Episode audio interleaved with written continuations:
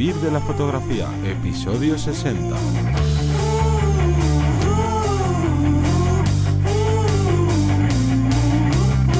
Bienvenidos y bienvenidas al podcast que te enseña desde cero a vivir de tu pasión, es decir, vivir de la fotografía, donde semana tras semana vamos a ver todo lo referente al mundo de la fotografía como negocio, como puede ser la parte de marketing, posicionamiento, SEO, bueno, un sinfín de, de posibilidades. Un día más tenemos aquí a Johnny Gómez. Buenas. Y yo soy Teseo Ruiz. Y vamos a hablar del tema que nos concierne hoy, que son las principales preocupaciones de los fotógrafos. En fechas tan señaladas, como se suele decir, que estamos a nada, dos días, será más o menos de, del final de año. Está bien que hagamos como un repaso, ¿no? De ver cómo nos ha ido el año en cuanto a lo fotográfico, sea nuestro negocio, sea de lo que vivamos o no, porque siempre es interesante ver cómo han ido las cosas para poder mejorarlas, poder cambiar ciertos aspectos y demás.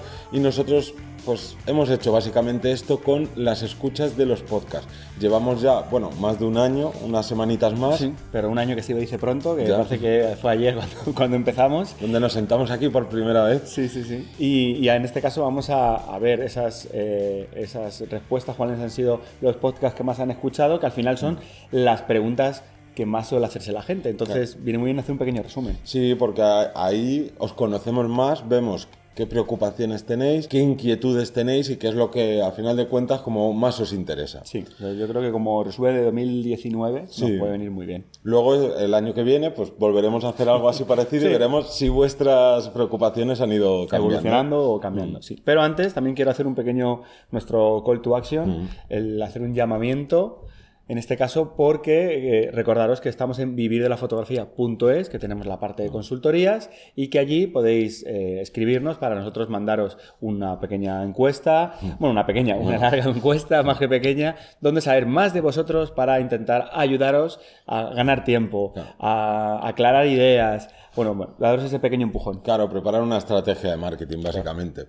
Entonces, vamos a hablar ya eh, punto a punto de los podcasts más escuchados. No hemos puesto un orden muy random. No, sin... realmente no es desde la más escuchada al menos, sino no. es un poquito más abierto. Mm. Y yo creo que vamos a empezar mm. prácticamente primero, que serían las etapas del fotógrafo, mm. ya que es un podcast que ha funcionado muy bien porque a todos nos gusta cuantificar, medir esa evolución que podemos tener, dónde estamos, dónde no estamos, si hemos llegado a un punto. Nosotros lo marcamos una serie de pautas, no hace falta que sean completamente cerradas, pero nos ayudaba, repito, a, a tener ese, a decir, vale, yo estoy aquí, el siguiente paso es este. Claro. Es una forma de posicionarse. Claro, si tú tienes claro dónde estás y a dónde quieres llegar y lo vas dividiendo pues en esas etapas, te es más fácil marcarte ciertas metas o mm. ciertos trabajos de, vale, si estoy aquí y el siguiente paso es este, tengo claro qué tengo que hacer o por lo menos tengo claro qué tengo... ¿Hacia dónde voy? Hacia dónde voy sí. o qué posibilidades tengo para llegar al siguiente punto. Porque claro, si empiezas de cero y dices, quiero trabajar como fotógrafa, vale, ¿y cómo? Va sin rumbo. O sea, sí. eh, aquí la palabra clave sería eso, esas palabras clave, el ir con un rumbo. Sí que es cierto que puede ser que al principio nos liemos un poco más o pensamos que es una idea, pero luego va de, desviándose o variando hacia otra, pero tenemos que tener un rumbo y tenemos que saber dónde estamos. Al final es, un, es una forma de conocernos a nosotros mismos, que es un valor bastante positivo, en el, sobre todo cuando trabajáis de forma autónoma. Ya no digo para una empresa, pero el fotógrafo cuando a veces está un poco en solitario, tiene que conocerse, tiene que tener esa parte de Sí, y por suerte o por desgracia, la gran mayoría de fotógrafos y fotógrafas son mm. autónomos. Sí, eso sí. Entonces, vamos con el siguiente punto, que sería el PC para fotografía. Uy, este ha sido de los más viralizados. Sí, seguro, totalmente. Eh, es un es un tema muy, muy importante porque, claro, eh, llegamos, nos gastamos X dinero en, en, nuestras herramientas principales, que es cámara, que sí. son objetivos, que es trípode, lo que sea. Pero claro, ahí no acaban nuestras herramientas. Luego, después de hacer las fotografías, necesitamos la otra herramienta, que es el ordenador, uh -huh. para importar las fotografías, exportarlas, editarlas, revelarlas, lo que hagáis con vuestras fotografías. Claro, es muy importante que ese ordenador esté también adecuado a vuestro estilo. A las claro, necesidades. No es lo mismo el, el, que tiene una fotografía que revela y ya está, porque le gusta uh -huh. hacer la foto ya desde, desde cámara que esté lo más terminada, que alguien que le guste mucho el retoque que va a necesitar.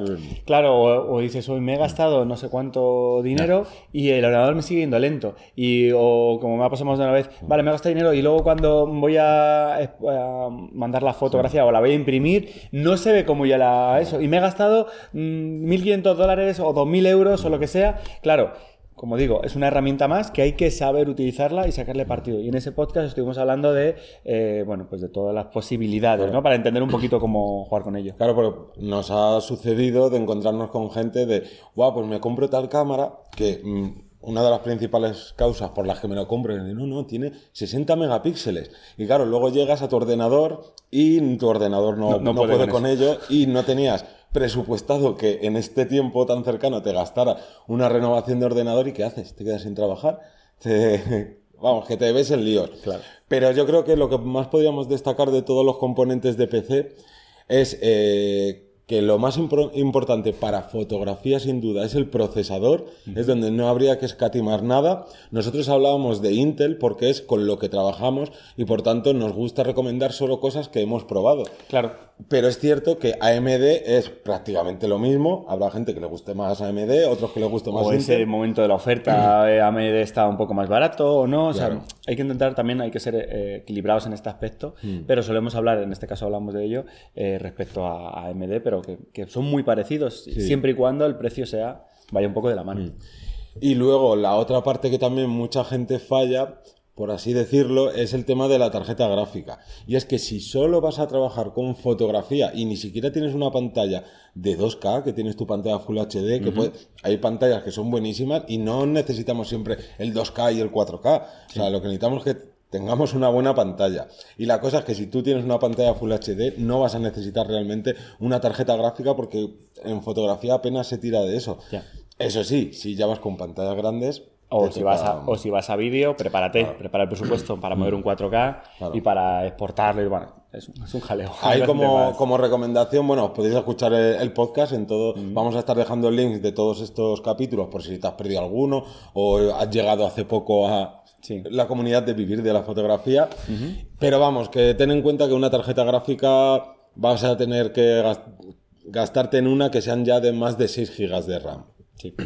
Vale, el siguiente podcast que también eh, ha tenido muy buena acogida y es una de las preguntas más típicas, que es eh, cómo triunfar en la fotografía.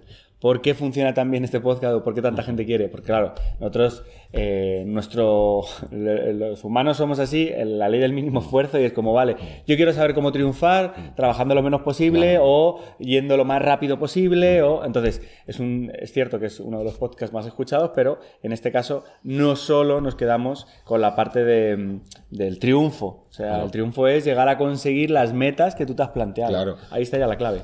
tu, tu meta puede ser trabajar a tiempo parcial como fotógrafo, no tiene por qué ser a tiempo o, o ganar un X dinero al mes para tu gasto fotográfico, tal. No tiene por qué ser tu trabajo principal. Puede haber un montón de, características y claro, Y la cosa también es de eh, cómo triunfar en la fotografía. Y es que mucha gente puede pensar que, bueno, claro, es que estos que están ahí es por suerte, es porque empezaron no sé qué, o por cien mil cosas, o excusas más bien, que podemos decir. No hay factor suerte. La suerte hay que buscarla y hay que estar ahí y hay que aprovechar las oportunidades, porque podemos tener un bajón de mil posibilidades, tanto en nuestro entorno, familiar, económico, puede haber tal, y eso le afecta a todo el mundo, ¿no? Todo, todo el mundo tenemos nuestros bajones, nuestros altibajos, vamos a llamarlo así. Entonces, la suerte está ahí para buscarla. Pero sobre todo, en este caso, la clave sería decir, eh, éxito existe cuando estáis consiguiendo vuestros eh, pasos, esos pequeños pasos, estáis consiguiendo los logros que os habéis marcado. Quiere decirse, puedes tener un éxito que puede ser, vale, quiero vivir ya de esto y ganar eh, 3.000 dólares al mes, ¿vale?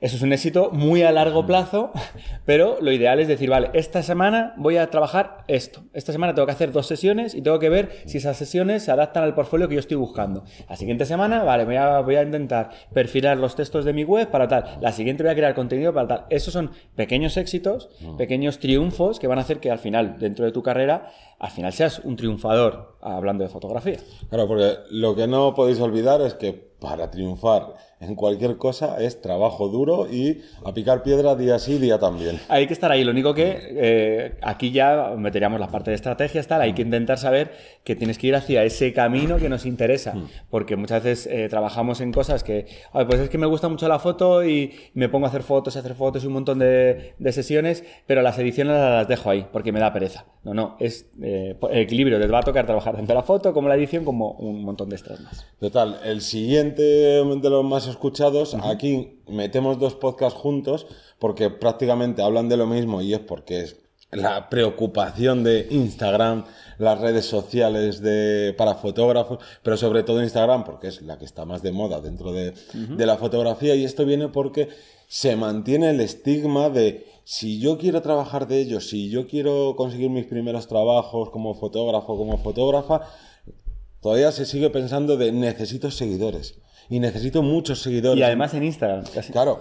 Ah, entiendo que también en Facebook tal, pero como que todo el mundo se centra ahora mismo en Instagram. Claro, y la cosa es que eso es uno de los grandes errores, porque tú puedes tener, y es que hay muchos casos que son así, de gente con muchísimos seguidores, con muchísimo eh, feedback, eh, comentarios, likes, y que no pueden vivir de la fotografía. Y es que los, seguidores es algo que siempre se dice, pero es que son números y está muy bien para el ego. Pero si toda la gente que te sigue no está interesada en tus productos, está interesada a lo mejor en ver tus, tus fotografías, pero no en pagar por ellas o en lo que tú ofrezcas dentro de, tu servicio fotográfico, ¿de qué te sirve? O sea, o si tú tienes, ¿no? Un ejemplo que suelo poner, tú tienes un, un estudio a pie de calle en tu ciudad y tienes un millón de seguidores, pero ese millón de seguidores son todos de gente de fuera de tu país, no te sirve de nada tener todos esos números. Claro, porque no van a llegar a comprar tu producto. Claro, aún así, si queréis repasar estos podcasts, estos podcasts, perdón, en uno de ellos os explicamos cómo crecer en Instagram sin trucos, sin, sin tonterías. Es básicamente utilizando las estadísticas que nos da Instagram para saber qué es lo que más le gusta a nuestros seguidores y conocer cada vez más a nuestros seguidores, que es lo importante para ofrecer lo que claro, en este caso necesitan. Vale, otro podcast mm. de los que más visitas ha tenido que ha sido el cómo mejorar como fotógrafo y en este caso con la técnica 666, que está patentada por nosotros, porque eh, muchas veces pensamos eso, vamos a mejorar como fotógrafo, como, como pues voy a mejorar mi equipo, voy a mejorar eh, mi respuesta en el, mandado de fotos, voy a tardar menos en esto, lo otro, pero no mejoramos como artista o como no nos dejamos imbuir por nuevas referencias, nuevas tendencias, nuevas tal. Entonces, en este caso sí que es cierto que tenemos que ver eh, cómo trabaja el resto de los competidores, competidores que suenan como algo negativo, ¿no? Mi competencia, no, no, la competencia es positiva, una competencia porque te mantiene activo, te mantiene renovado. Mm, que no te estanques. No te estanques. Entonces, ese 666 que vimos de referentes de cerca de tu barrio, otros referentes a nivel nacional, internacional, nos va a ayudar a mm, ampliar las miras. Porque mm, recuerdo que muchas veces miramos únicamente lo que nos da YouTube, lo que nos da Instagram, lo que nos da, que son cuatro referentes, que eh, nuestro móvil, por ejemplo, si lo miramos en móvil, sabe que nos está grabando lo que estamos diciendo y sabe que queremos lo, el mismo contenido y nos va a mostrar cuatro, cuatro fotógrafos o cuatro fotógrafas. No va a sacar al fotógrafo ruso de no sé qué sitio que hace retrato animal como si fueran personas humanas y que eso es una idea estupenda para tu negocio y que estoy seguro que te gustaría ver cómo lo hace. O que te sirve para inspirarte en ideas, lo que sea, porque es, has dado tú ahí en la clave. Instagram y YouTube y todas las redes sociales al final te van a mostrar cosas con las que tú ya te has sentido, con, con las que ya has interactuado y que piensas que te van a gustar. Y normalmente al final te quedas atascado en ver fotógrafos que a lo mejor, y fotógrafas que a lo mejor son buenísimos y te gustaría a lo mejor algún día llegar a ellos, pero te quedas como ahí encerrado entre dos paredes sin ver todos los tipos de fotografía que son súper enriquecedores. Sí, o a lo mejor solo te quedas en la, propia imagen. Eh, a mí me interesa ver cómo trabaja esa persona, por qué establece unos precios, por qué ese fotógrafo cobra mil dólares por la sesión y yo haciendo algo relativamente parecido, vamos a llamar, cobro 300. Pues mira, lo hace por esto, esto, esto, hace esta marca personal, trabaja así con la gente, incluye no sé cuánto. Todo eso es un aprendizaje que no te lo da eh, directamente. Primero, que no lo vas a tener si no lo buscas, y segundo, las, propias redes sociales a lo mejor no te lo dan. No, y, este podcast en concreto es ideal para completarlo con otro que hicimos, que es sobre el estudio de mercado que deberéis hacer a la hora de a qué tipo de fotografía me quiero dedicar a esta, pues no puedes ir a lo loco, tienes que hacer un estudio de mercado para ver qué es lo que se ofrece, cuánto se cobra, cuánta competencia tienes, si en tu ciudad o en tu país o en tu región o lo que sea, si realmente hay demanda de eso que estás ofreciendo. Entonces, igual, complementar estos dos podcasts que, que vienen muy bien. Sí. El siguiente, que en este caso sería el qué equipo necesito para trabajar como fotógrafo profesional y también vimos el, eh, oye, ¿me paso a, mirrorless o no? O... Eso es no, otro de los temas míticos dentro de la fotografía. Es un clásico. el equipo, el equipo, el equipo y las grandes preguntas de ¿qué equipo me compro? ¿Este o este? Y sí, a ver, eh, las herramientas son fundamentales, pero eh, no hay que obsesionarse con estas herramientas ni, ni pensar que vas que el que tú puedas vivir de la fotografía o no va a depender de si tienes la última cámara o la cámara más cara. En este caso, le damos una, yo creo que le damos una importancia excesiva. Hmm. Eh, en casos extremos, siempre decimos lo mismo. En casos extremos, la mejor cámara o el mejor, el mayor equipo hmm. económico que nos gastemos nos va a salvar de esas condiciones. Pero en un caso estándar, por eso hay que ver si tú haces fotografías en estudio con unos flashes estándares y con un tal, a lo mejor no, necesitas los 42 megapíxeles de, la cámara, por ejemplo, o no necesitas un rango dinámico muy amplio, lo que necesitas es saber usar correctamente la iluminación. Primero aprende a iluminar y luego ya hablaremos de qué cámara es mejor para ganar tal una cosa u otra. Por ejemplo, o respecto al ruido, o a lo mejor eres de los que haces fotografía nocturna y sí, necesitas un cuerpo que dé unos resultados respecto a ISO estupendos. Pero luego a lo mejor eh, nos fijamos tanto en el equipo que se nos olvida cómo tener una hiperfocal correcta y no estamos peleando con si voy a usar un 11 milímetros, un 16, un 20, pero todavía sigo sin controlar la hiperfocal, por ejemplo. O no sé hacer bien una iluminación con flashes o lo que sea. Total, es tener el equipo necesario para tu trabajo. Porque no te van a contratar por el equipo, salvo, yo que sé, una excepción muy eso, que quieran eh, algo muy vistoso, que te contraten para un fotocall donde tengan que tener 18 flashes y ellos que tienen que ser pro foto. No es lo normal. No, y, además pensar que hay mucha gente que, son aficionados y que van con unas cámaras de las más caras porque simplemente se ganan bastante bien la vida. Se lo, se lo pueden permitir. Si, tú, te lo puedes permitir, como digo, ya sea un capricho mm. o sea un hobby que puedas meterle esa inversión, estupendo te lo puedes. Pero el problema muchas veces viene dado de que gastamos mucho dinero, cosa que luego hace que tengamos que trabajar mucho para conseguirlo. Y entonces, al final, tengo menos tiempo para practicar. O sea, si yo prefiero gastarme menos y tener más tiempo para practicar que estar ahí agobiado trabajando horas extra, por ejemplo. Claro, o pongo otro ejemplo, me gasto 5.000 euros en mi nuevo cuerpo de cámara, pero luego no tengo, como he dicho antes, el dinero para renovar el PC o cosas más importantes. No puedo invertir en, en marketing, en anuncios o en cosas que me van a generar clientes. O sea, tú que tengas la cámara más cara del mundo no te va a generar clientes. Pero si tú coges e inviertes ese dinero en lo que es crecer tu negocio, que no tiene nada que ver con tener una cámara o un objetivo mejor, eso es lo que te va a reportar tener más dinero. O, invertir en que alguien te construya una página web en condiciones, o en formación, en comprarte unos cursos, o un formador, una persona especializada que te haga un one-to-one. o... Hay mil posibilidades, pero que, como siempre decimos, que queremos gastar en algo material, algo que se note, ¿no? Más, que, más que en la inversión.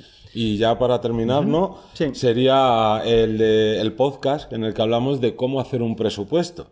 Que esto va al tema también de cómo no hacemos un estudio de mercado, como no investigamos qué fotógrafos tengo en mi zona, qué fotógrafas están trabajando en el mismo ámbito que yo, pues claro, llego y es como, vale, yo no quiero hacer este trabajo. No me valoro y digo, o no sé, no bueno, pues lo, cobro. O no te cobro, o voy a ponerte 30 euros o 40 dólares, a ver qué tal. Claro, o ya pues no, porque luego cuando ya tenemos personas que a lo mejor sí que se lo toman más en serio, saben que con 30 euros, por ejemplo, por sesión o por cualquier servicio fotográfico no vas a poder llegar a final de mes ni Ni, ni haciendo una sesión al día. o sea, tendrías que hacer, bueno, dos, tres sesiones al día para llegar a fin de mes de forma legal y poderlo... Es una locura. No, no, entonces es muy importante y por eso este es uno de los podcasts más escuchados, el saber cómo, eh, cuánto dinero cobrar, cómo presupuestar un trabajo, que presupuestar no es solo decirle al cliente, oye, pues te voy a cobrar tanto dinero por estas fotografías, no, es de cómo tienes que presentar ese presupuesto, qué tienes que decirle o muchas veces también decir